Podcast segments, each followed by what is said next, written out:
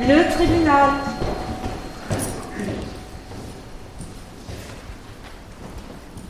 Mathieu reste collé à son avocat. Il est son phare dans la nuit, celui qui fait barrage aux caméras, aux micros et aux appareils photos des journalistes. Son procès pour homicide et blessures involontaires n'a pas encore commencé, mais Mathieu pleure. Depuis six ans, il a sur la conscience la mort de six adolescents.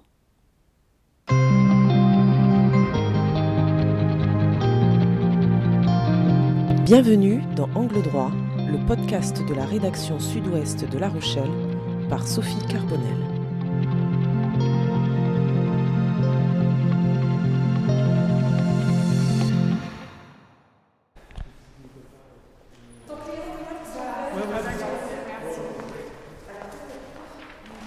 Le tribunal correctionnel de La Rochelle a voulu voir large.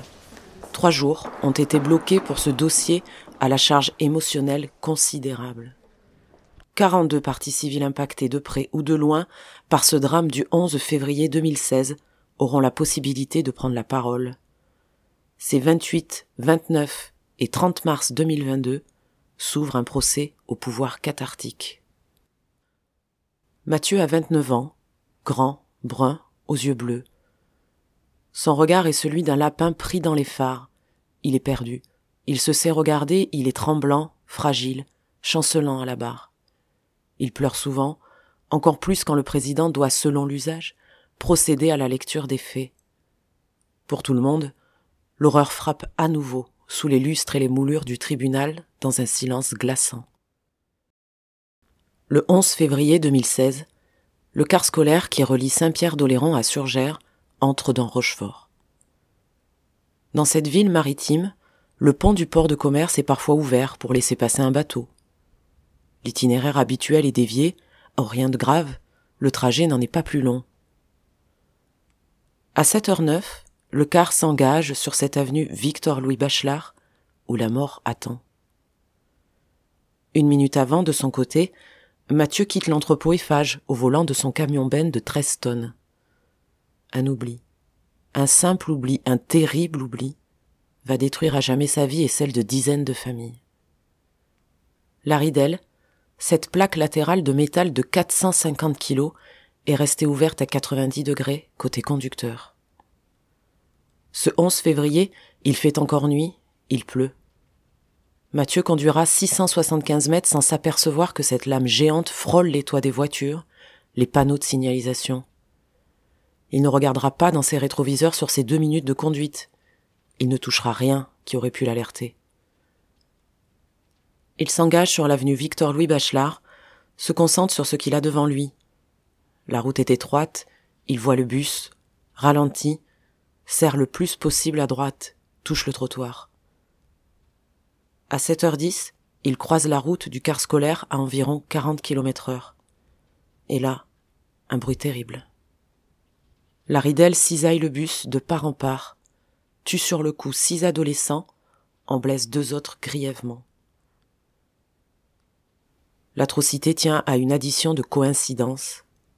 Un pont ouvert, un bateau qui passe, une déviation, l'oubli de refermer une ridelle. Sur cette avenue s'ouvre une scène de guerre. Des fauteuils découpés, des vitres brisées en éclats, du polystyrène partout, des corps sans vie. Trois à l'intérieur du bus, trois sur la chaussée.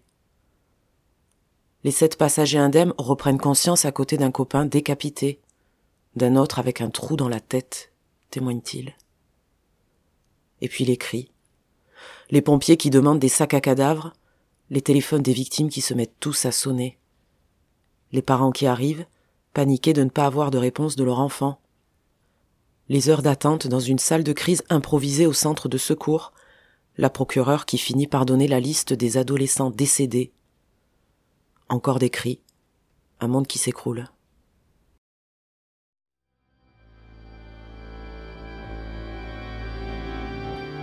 Mathieu ne prend conscience de ce qu'il s'est produit qu'en sortant de son camion.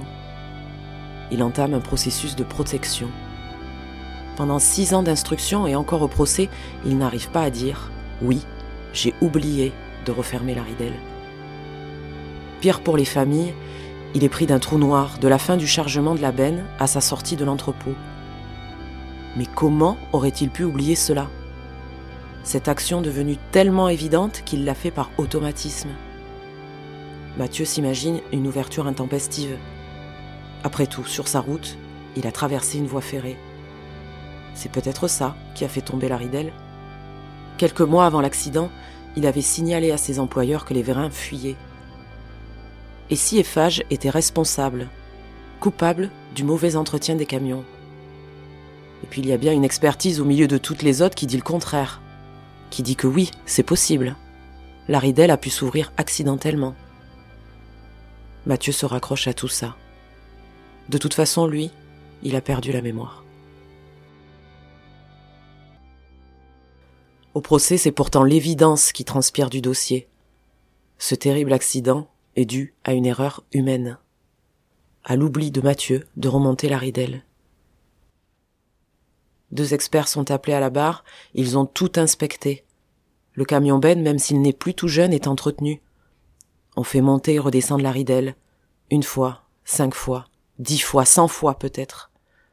Actionnée par des vérins hydrauliques dont les commandes se trouvent dans la cabine, elle marche parfaitement bien.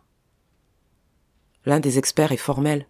Si elle s'était ouverte par inadvertance, elle serait tombée à 180 degrés, pas 90. Même en conduisant, Mathieu n'aurait pas pu l'actionner non intentionnellement. La prise de force était enclenchée. Et même en forçant, il faudrait que le chauffeur débraye et actionne la commande. Impossible. Il ne reste qu'une seule hypothèse qui va mettre Eiffage hors de cause. Mathieu est parti, ridelle ouverte. À son procès, il n'a pas l'intention de faire offense, d'affirmer l'improbable quand tout dit qu'il est responsable. Les deux seuls automobilistes qui ont croisé sa route ce matin-là, avant l'accident, ont vu la ridelle ouverte. Selon leurs mots, ils ont même cru qu'ils allaient se la prendre. Mais la plaque se trouve à un mètre cinquante du sol. Elle effleure, mais ne touche pas. Aucun n'a fait des appels de phare ni klaxonné.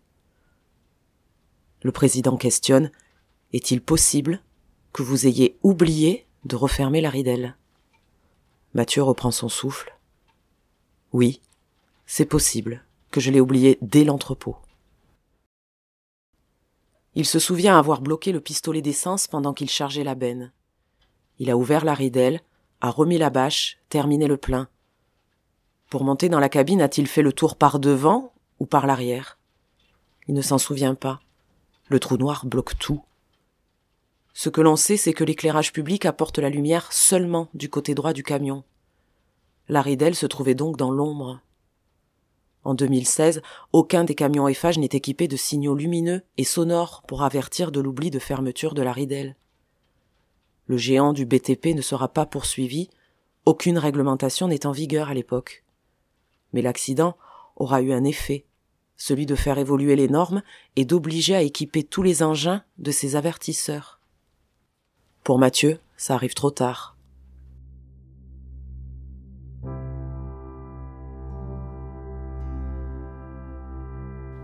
Celui qui est décrit comme l'employé modèle, rigoureux, pointilleux, qui n'a aucune mention au casier, passionné de camions de chantier depuis son enfance, et sommé de quitter la Charente-Maritime le temps de l'instruction. Depuis l'île de France où il s'est réfugié, il écrit aux familles des victimes pour partager sa compassion. On le licencie des phages, il est aujourd'hui préparateur de commandes en intérim. Il vit seul. Je suis suivi deux fois par semaine par un psychologue, deux fois par mois par un psychiatre. Je suis sous antidépresseur. J'ai des médicaments pour m'aider à me calmer en cas de crise, j'en ai dans la poche de mon jean là. Ma vie a été détruite le jour de l'accident. La première fois que j'ai vu le psy, j'ai dit que j'aurais voulu être à la place des enfants. J'entends et je comprends la douleur des parents. Depuis six ans, je me demande si la ridelle était ouverte. Je reconnais avoir conduit avec puisque les expertises l'ont dit.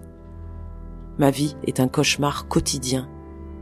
Cette tragédie me hantera pour toujours. Je présente mes plus profonds regrets aux familles et aux blessés. Je leur demande pardon. Le deuxième jour d'audience, après une matinée éprouvante marquée par les témoignages des parties civiles, Mathieu a fait un malaise. Il est tombé au sol, pris de tremblement, le regard complètement désespéré.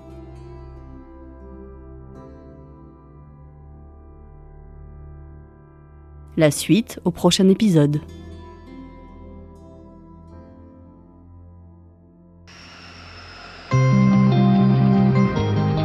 Merci d'avoir écouté ce podcast. Vous pouvez retrouver tous les épisodes d'Angle droit sur le site internet sudouest.fr ou sur la plateforme de votre choix, YouTube, Spotify, Google Podcast et Apple Podcast.